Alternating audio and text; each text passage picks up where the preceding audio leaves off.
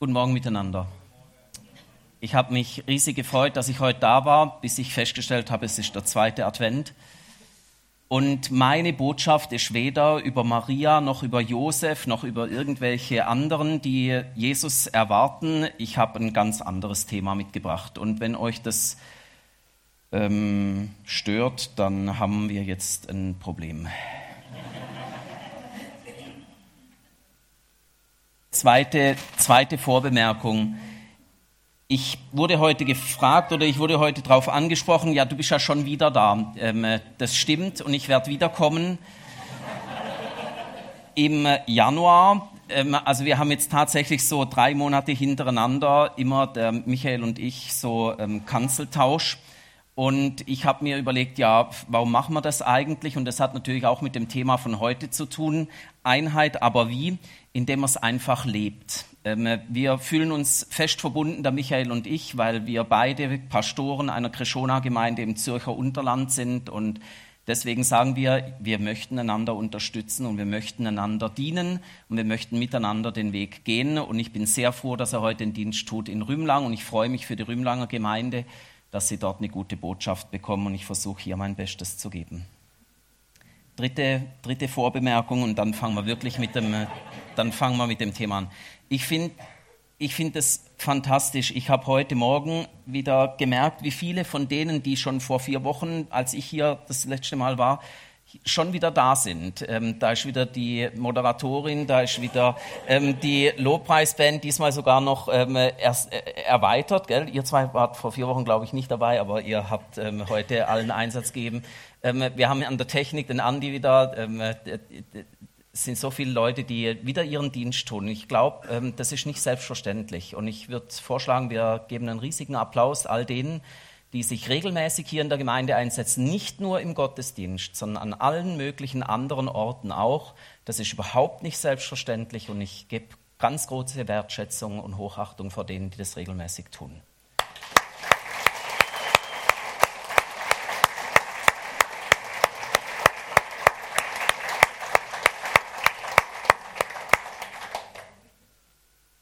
Genug der Vor, ähm, des Vorgeplänkels. Ich habe heute ein Thema mitgebracht, Einheit, aber wie? Ähm, in jeder Kirche, in jedem Team, in jeder Familie braucht es Einheit. Sonst werden die Dinge, die nämlich da erledigt werden müssen oder die da anstehen, nicht gelingen. Die werden nicht gemacht werden. Und als Familie merken wir immer wieder dieses Thema der Einheit, wenn wir und das mag euch vielleicht lächerlich vorkommen, aber das ist regelmäßig ein Thema, wenn wir Ausflüge machen. Ähm, das wird zugegebenermaßen nicht einfacher mit dem Alter der Kinder. Wir haben Raphael, der ist 13, wir haben die Rebecca, die ist 11 und wir haben den Benjamin, der ist 9. Und da kann man sich vorstellen, da gehen dann jetzt die Interessen so langsam auseinander. Und deswegen ist uns das immer wichtig, dass wir trotzdem irgendwie eine Sache immer wieder zusammen machen können.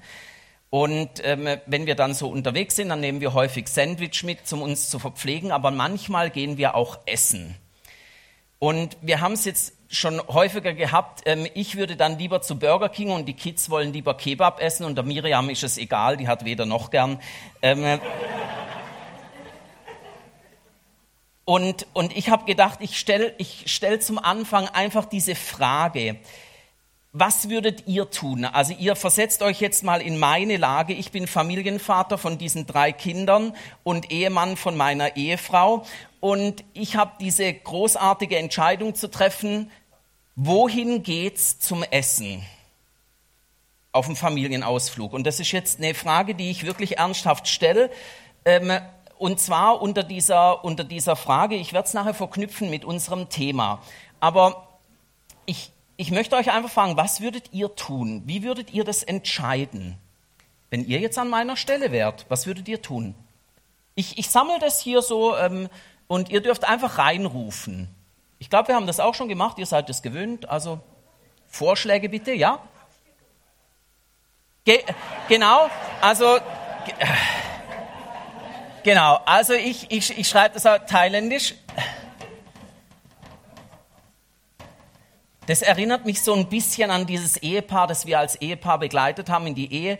Da wollte der Mann einen silbergoldenen Ring und die Frau wollte einen gelbgoldenen Ring. Die haben sich hinterher für Roségold entschieden. Es hat keinem gefallen.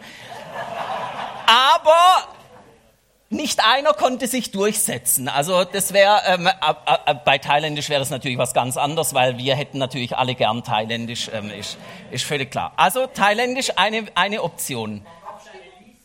Mam Aha, also es, es äh, abwechseln, abwechseln, okay? Abwechseln, äh, genau, abwechseln, hä? abwechseln, abstimmen, abstimmen, also Demokratie. Jetzt, Demokratie ist in dem Moment sehr, sehr gefährlich. Die Miriam geht nicht abstimmen, weil der es egal ist. Ähm, die drei Kinder gehen immer die, äh, äh, machen immer wieder die gleiche, also die, die, die stimmen immer wieder fürs Gleiche und der Vater kommt jedes Mal drunter. Ähm, Gibt es nicht noch andere Vorschläge? Sandwich, doch wieder, oh. ich hab's geahnt, ich hab's geahnt, wir landen wieder bei den Sandwiches, okay. Ich habe es geahnt. Also Sandwiches ähm, ist doch die beste Option und das wäre auch die Option, die der Miriam am besten gefallen würde, weil meine Frau, die gibt nicht gern Geld aus für Sachen, die man auch günstiger haben kann ähm, und dementsprechend ist Sandwich immer die Option ihrer Wahl. Ähm, weitere Vorschläge, ja? Lo Lose, genau, Lose, okay. Lose ziehen und derjenige, der gezogen wird, der, der darf bestimmen. Aha, sehr interessant, okay. Äh, ja, mein, oh, Fasten. genau, Fasten. Und jetzt sind wir wieder ganz im Advent. Fasten, äh, die Advent, du kommst gleich dran. Äh, Fastenzeit war, war ähm, die, die, die äh, Fastenzeit. Ähm, heute ist das die Zeit der Weihnachtsbrötchen und von die Chinoisen so, aber ähm, das war mal schon ganz anders. Jetzt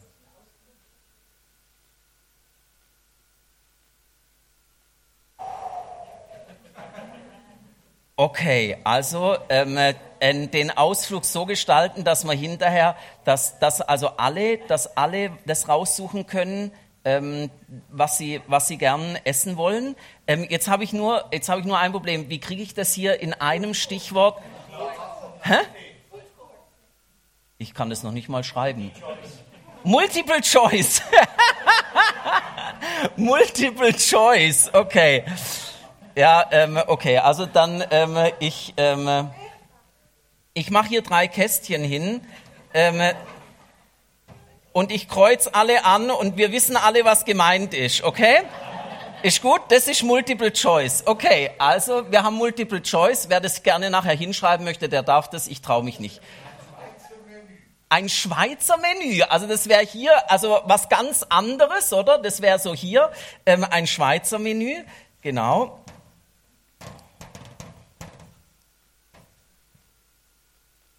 Also ich muss ehrlich sagen, ich bin, ich bin etwas, etwas enttäuscht, bin ich schon von euren Antworten, weil mir fehlt eine entscheidende Antwort, fehlt mir. Jetzt?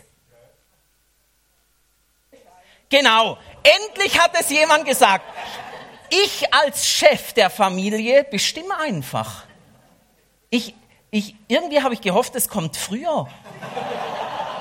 Aber jedes Mal, wenn ich mit der Familie unterwegs bin, entweder es kommt gar nicht oder es kommt erst so als die allerletzte Option, wenn man schon total verstritten ist oder so, dann, ja gut, Papi, den bestimmst du halt. Also ähm, der, der, Chef bestimmt. Hä? Wir haben das ja auch schon mit Demokratie versucht. Die Demokratie war so, Alex hat fünf Stimmen und die anderen jeweils eine. Das, ähm, das, war, das war dann die, die also das, das war schon ganz nah hier. Ähm, also es hat dann noch Demokratie geheißen, aber das ist wie wenn, wenn ähm, ich weiß nicht, Nordkorea abstimmt oder sowas. Gut. Wir sind, glaube ich, schon ganz gut im Thema drin ähm, und wir merken jetzt, Einheit lässt sich auf ganz unterschiedliche Art und Weise da, ähm, ähm, ähm herstellen. Ähm, man kann sagen, Einheit gibt es dann, wenn man demokratisch abstimmt, aber wir haben schon gesehen, der Alex kommt dann immer drunter. Wir haben gemerkt, es wäre cool, wenn man abwechseln könnte, aber irgendwer ist ja dann immer unzufrieden, ähm, wenn man dann eben das wählt, was die anderen nicht und so. Und ähm, man könnte losen, aber ich, ich, ich, ähm, ich könnte mir vorstellen, wie das dann rauskommt. Die, die verlieren, die sind dann einfach mit dem Los ähm, generell unzufrieden ähm, Fasten, das wäre das Ziel nicht zu erreichen, weil das Ziel, wenn wir essen gehen, ist ja, dass alle satt werden und dass es allen geschmeckt hat. Ähm, das wäre jetzt hier in dem Beispiel, wäre das ehrlich gesagt keine, keine Option. Generell ist Fasten eine Option, aber nicht, wenn man essen gehen will. Dann ist es keine, ähm, dann ist es keine Option. Ähm, Multiple Choice, ähm, also man geht wohin, ähm, haben wir auch schon gemacht, geht, geht ganz gut. Ich möchte jetzt ähm, das, das Thema theologisch ähm, vertiefen. Also das, was wir hier, was wir hier gemacht haben, das ist ganz lustig und das hat für euch vielleicht für eure Familien einen gewissen, ähm, einen gewissen Spielraum wiedergegeben, vielleicht eine Idee zu machen, die ihr schon lange nicht mehr gemacht habt oder so. Aber ähm, ich, ich möchte es jetzt, jetzt anhand der Bibel mit ein paar Bibelversen möchte ich das vertiefen und zwar an einem Thema, das mir sehr sehr wichtig ist. Und das ist die Dreieinigkeit. Und das ist mir deswegen so wichtig, weil, weil ich merke, in dieser Dreieinigkeit funktionieren Dinge, die sonst eben nicht zusammengehen.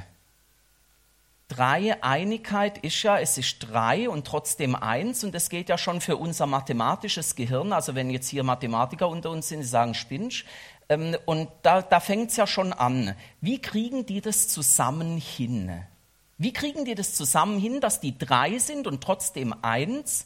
Und was sind da für Mechanismen? Was spielt da zwischen den Personen der Dreieinigkeit, dass die hinterher eins sind und bleiben? Deswegen, ich habe ähm, hab ein paar Verse ausgesucht, da gäbe es noch ganz viele mehr, aber ich möchte es einfach an diesen vier Versen, möchte ich das jetzt erklären. Beobachtungen zur Dreieinigkeit. Ähm, in Matthäus 4 heißt es, danach wurde Jesus vom Geist Gottes in die Wüste geführt, wo er den Versuchungen des Teufels ausgesetzt sein sollte. Bisschen ketzerische Frage, aber das ist genau das, was wir, was wir jetzt im Moment machen. Wir, wir fragen uns einfach, hat Jesus nicht selber dorthin gehen können? Also es heißt hier, Jesus wurde vom Geist Gottes in die Wüste geführt. Offensichtlich konnte er selbst nicht hingehen. Sonst wäre das ja in der Bibel anders aufgeschrieben worden. Dreieinigkeit, da merken wir was. Der eine kann nicht ohne den anderen. Das nächste, die nächste Beobachtung, Johannes 16. Da heißt es, wenn aber der Geist der Wahrheit kommt, hilft er euch dabei, die Wahrheit vollständig zu, äh, zu, erfassen. Denn er redet nicht in seinem eigenen Auftrag, sondern wird nur das sagen, was er hört. Schon wieder, ha? Der Heilige Geist macht nicht einfach das, was er will, was ihm wichtig ist, was er auf dem Herz hat und so weiter, sondern er macht das, was er hört. Gemeint ist wahrscheinlich vom Vater, offensichtlich nicht ähm, von Jesus. Hm? Dann gehen wir eins weiter, Philippa 2. Wir sammeln einfach mal so diese Beobachtungen und ich werde das nachher versuchen zu bündeln. Philippa 2. Aber er, Jesus, erniedrigte, erniedrigte sich noch mehr. Im Gehorsam gegenüber Gott nahm er sogar den Tod auf sich. Er starb am Kreuz wie ein Verbrecher. Das sind zwei Sachen, denke ich, wichtig. Gehorsam, da geht es auch wieder ums Hören. Also Jesus tut nicht das, was ihm gefällt oder was ihm gerade in den Sinn kommt, sondern er lebt davon, dass er das, was er tut, erstmal gehört hat. Und das Zweite, er ist sich nicht zu schade. Also er sagt nicht, ja nee, also das ist unter meiner Würde, das mache ich jetzt aber gar nicht. Sondern er gibt sich selbst auf, er gibt sich selbst hin. Und dann das andere, aber nur ein Vers weiter. Deshalb hat Gott ihn auch so unvergleichlich hoch erhöht und hat ihm als Ehrentitel den Namen gegeben, der bedeutender ist als jeder andere Name. Also bedeutender als sogar der Name Gottes? Fragezeichen. Der bedeutender ist als jeder andere Name. Und da merkt man was von dem, was in der Dreieinigkeit abläuft. Ich möchte es auf drei, auf drei Stichworte möchte ich das herunterbrechen, auf drei Stichworte, die mir, die mir wichtig sind und die ich denke, die sind, die prägen diese Dreieinigkeit fundamental. Das erste ist, es geht um Beziehungen. Es geht nicht nur darum, was für eine Aufgabe habe ich oder was für ein Ziel haben wir oder sowas, sondern es geht um Beziehung. Vater, Sohn und Heiliger Geist sind, sind eins, weil sie von Anfang an in Beziehung gelebt haben erstes Buch ähm, in der Bibel, 1. Mose, da heißt es eben, der Geist, das, äh, der, der, der Geist schwebte über dem Wasser und dann heißt es, sollen wir Menschen machen. Also da, da merken wir schon was von dieser Dreieinigkeit, die immer schon da war. Das ist nichts Neues im Neuen Testament. Wir haben viele Stellen im Alten Testament, wo wir merken, die sind schon ewig miteinander unterwegs. Und die sind nicht erst miteinander unterwegs, seit sie ein gleiches Ziel haben oder dieselbe Aufgabe verfolgen. Das ist ja so eine menschliche Einigkeit. Im Fußballverein hat man ein gleiches Ziel und eine gleiche Aufgabe. Da geht man für das Ziel und deswegen ist man sich eins, also deswegen trifft man sich und deswegen pflegt man die Beziehung. Bei der Dreieinigkeit fängt es nicht mit der Aufgabe an, sondern mit der Beziehung. Beziehung weit wichtiger als Aufgabe. Das zweite, die Kommunikation. Und das haben wir jetzt schon in den Bibelversen rausgespürt. Die reden miteinander. Die hören aufeinander. Die muten sich das zu, dass sie miteinander im Kontakt sind und dass sie miteinander immer wieder auch Dinge austauschen. Und das dritte, Unterordnung.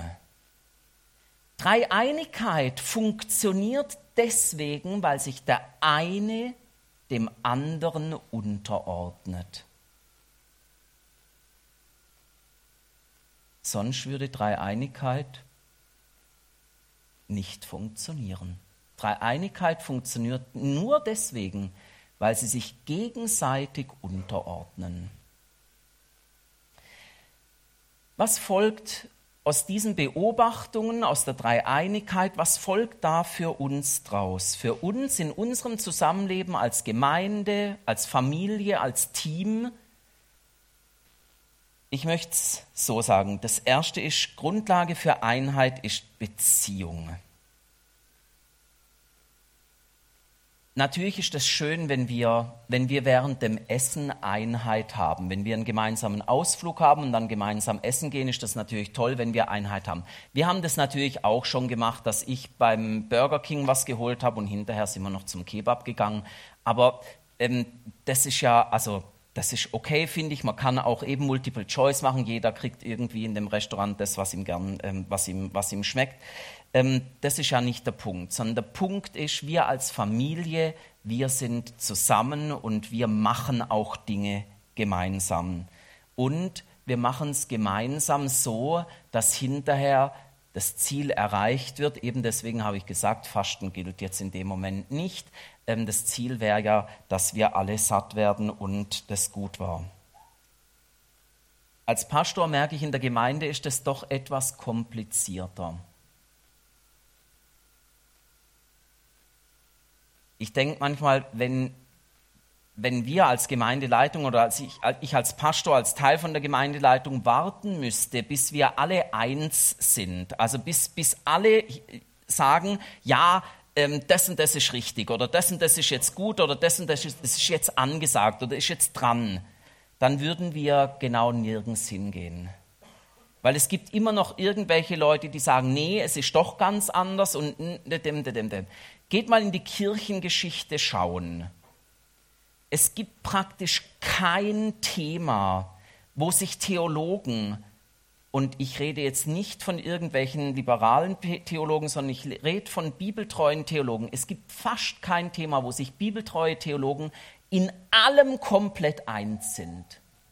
Nennt mir ein Thema und ich kann es euch beweisen. Es gibt kein Thema, in dem sich bibeltreue Theologen komplett eins sind. Erstaunlicherweise gibt es trotzdem Kirchen, und erstaunlicherweise gibt es trotzdem den Austausch zwischen diesen Theologen.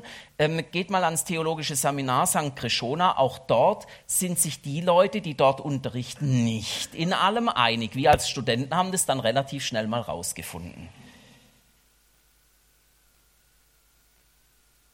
Und ich habe gelernt, das ist ganz normal und das ist auch kein Problem. Das ist nur dann ein Problem, wenn diese Unterschiedlichkeit in den Meinungen, die Unterschiedlichkeit in der Auslegung, die Unterschiedlichkeit im Verständnis von gewissen Dingen, wenn das dann aufs Mal auf die Beziehungsebene rüberkippt.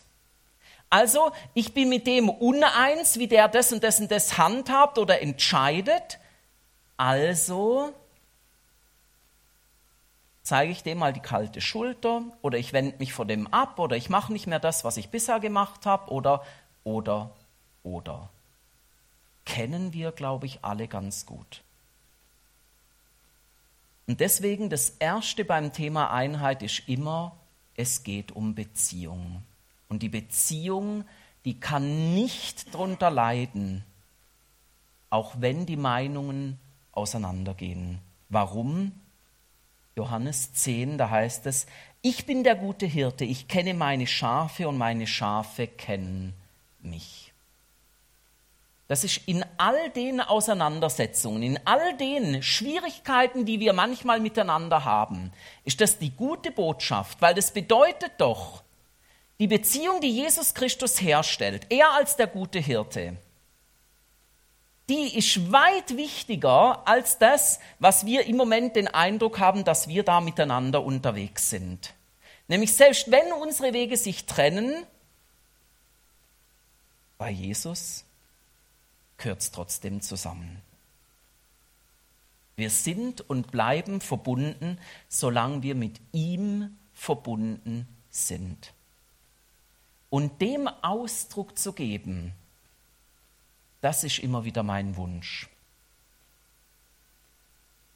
Der zweite Punkt, wir finden Einheit durch Kommunikation. Ich möchte ein Beispiel geben aus der Apostelgeschichte. Apostelgeschichte 15 heißt es, Paulus und Barnabas widersprachen und es kam zu einer heftigen Auseinandersetzung. Die hatten da ein theologisches Problem, die waren sich da nicht einig und da ging es kräftig zu und her. Jetzt könnte man sagen, hey, das geht doch nicht. Aber doch nicht in der christlichen Gemeinde, da ist doch Friede, Freude, Eierkuchen und Jesus Christus ist doch für alle gestorben und da müsste doch alles harmonisch ablaufen. Aber das ist nicht das einzige Beispiel, es gibt biblische Beispiele im Neuen Testament, die sind noch anders. Paulus und Petrus zum Beispiel, der Konflikt, den sie haben, wo im Galaterbrief darüber geschrieben wird.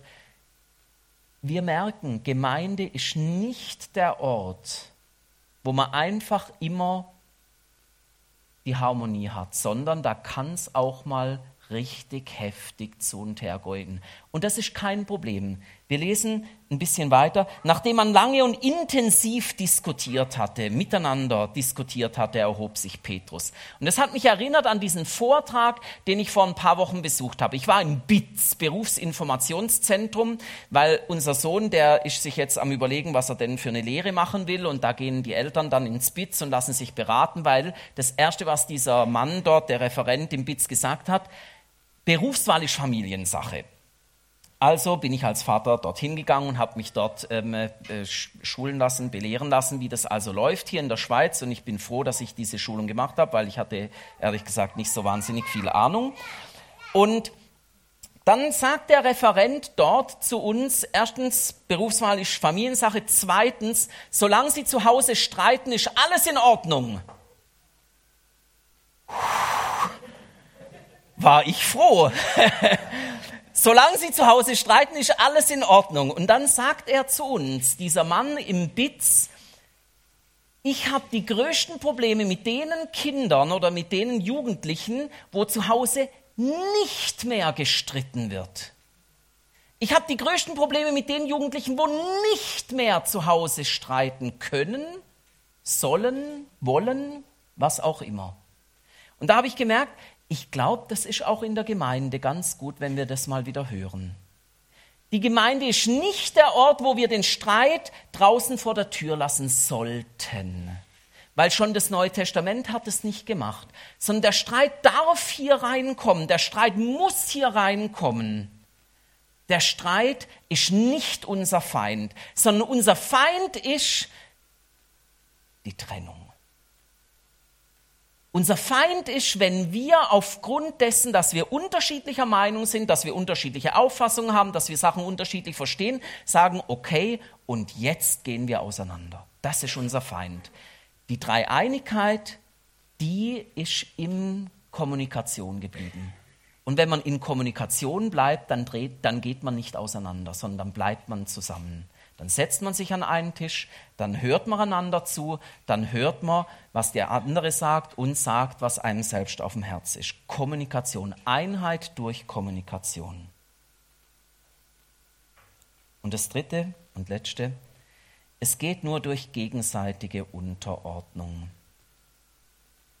Unterordnung ist ein Thema, das, ähm, von dem ich behaupte, das ist sehr unpopulär populär ist, mach das, was du überzeugt bist. Oder mach das, was dir dein, was dir dein Herz sagt. Wie häufig haben wir das in der letzten, in der letzten Zeit gehört? Mach, was dir dein Herz sagt. Ähm, ich höre das, hör das immer wieder. Ganz toll. Super Botschaft, aber leider nicht biblisch. Leider nicht biblisch. Kann ich nicht, kann ich nicht nachvollziehen, wie man sowas sagen kann. Biblisch ist ein ganz anderer Weg. Und das Problem ist, dass uns der Satan, der Durcheinanderbringer, permanent einreden möchte, es geht viel besser, wenn du deinem, wenn du deinem Herz folgst. Das ist die Botschaft des Satans, weil das bringt Menschen auseinander. Weil wenn jeder seinem Herz folgen würde, was hätten wir für ein Chaos? Stellt euch vor, die Band hier vorne, wir haben vorher für sie applaudiert und ich bin froh, weil deswegen kann ich jetzt das Beispiel brauchen. Jeder von der Band hätte den Eindruck, ich habe den richtigen Rhythmus. Ich folge nur meinem Herzen. Wie schön könnten wir nachher mitsingen? Es wäre ein Riesenchaos hier vorne und hier in der, in der Gemeinde noch ein viel größeres, weil wir nicht mehr richtig angeleitet wären. Genauso, wenn wir, wenn ich auf meinen Stuhl denke, also ich kann den Rhythmus besser. Ich singe jetzt nicht, was die mir vorsingen. Äh, äh, garantiert nicht, weil ich bin doch nicht blöd, ich folge meinem Herz. Ja, das wäre grausam. Und das wäre überhaupt nicht toll und das wäre überhaupt nicht schön. Aber das ist, was uns Satan permanent einreden möchte. Folg deinem Herz, mach das, was dir, was dir wichtig ist und, und so sieht es dann auch aus.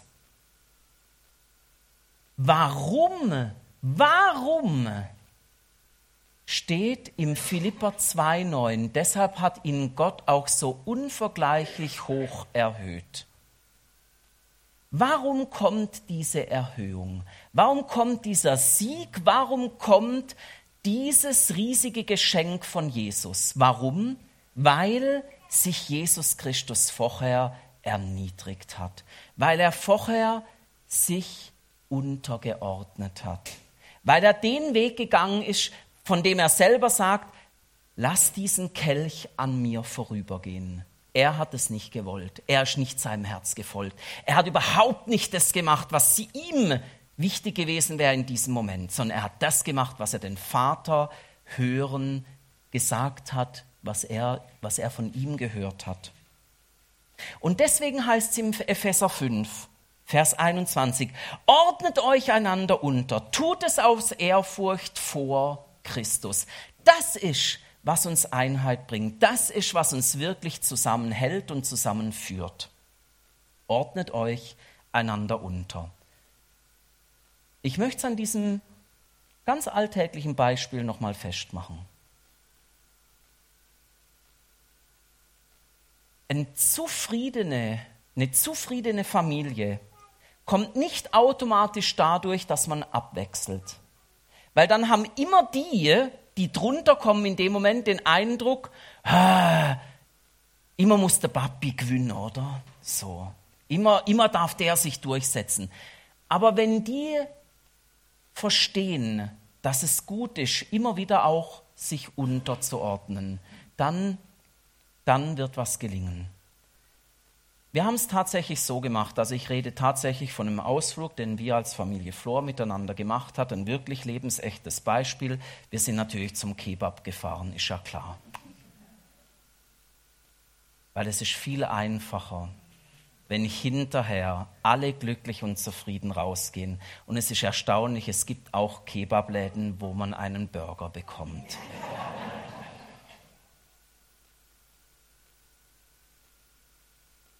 Ich möchte euch drei Worte mitgeben. Drei Worte mitgeben und ich sage euch, probiert diese Worte dort aus, wo die Einheit gefährdet ist.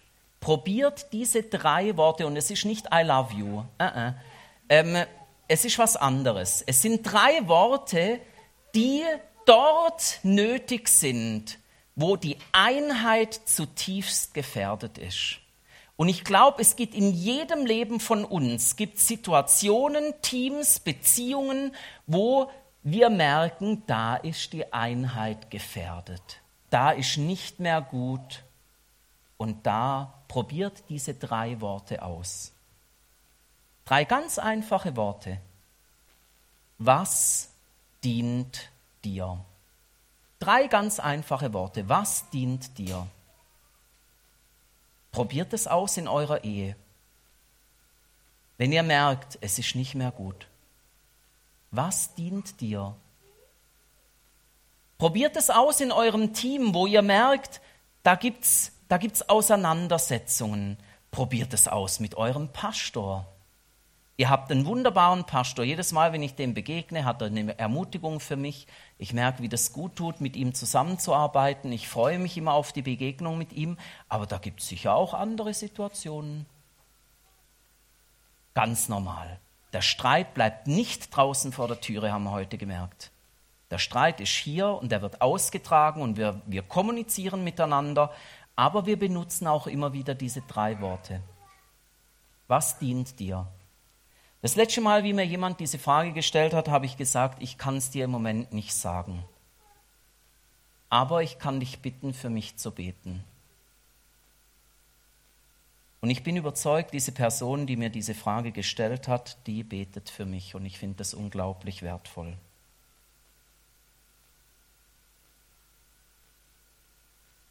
Ich möchte beten und dann bitte ich das Lobpreisteam oder ihr dürft jetzt schon vorkommen. Wie macht ihr das? Ihr kommt jetzt schon. Okay.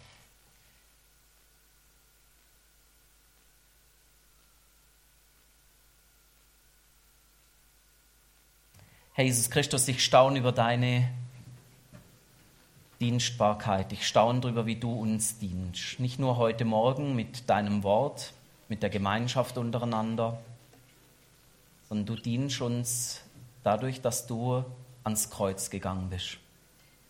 Und du hast viel ertragen für uns und du segnest uns heute mit dem, was du für uns gemacht hast. Ich danke dir ganz herzlich, Herr Jesus, dass wir hineinkommen dürfen in den Dienst aneinander. Und ich danke dir, dass wir, dass wir einander dienen können, dass Dinge gelingen, dass wir einander dienen können, dass Beziehungen wiederhergestellt werden, dass wir einander dienen können, dass Kommunikation wieder in Gang kommt oder wieder neu aufgenommen wird. Und so danke ich dir, dass du mit hineinkommst, gerade auch in die schwierigen Geschichten, gerade auch dort, wo es vielleicht im Moment harzt. Und dass du dadurch, dass du gedient hast, auch uns dienst und uns zu Dienern machst, in den Beziehungen, die es besonders nötig haben. Amen.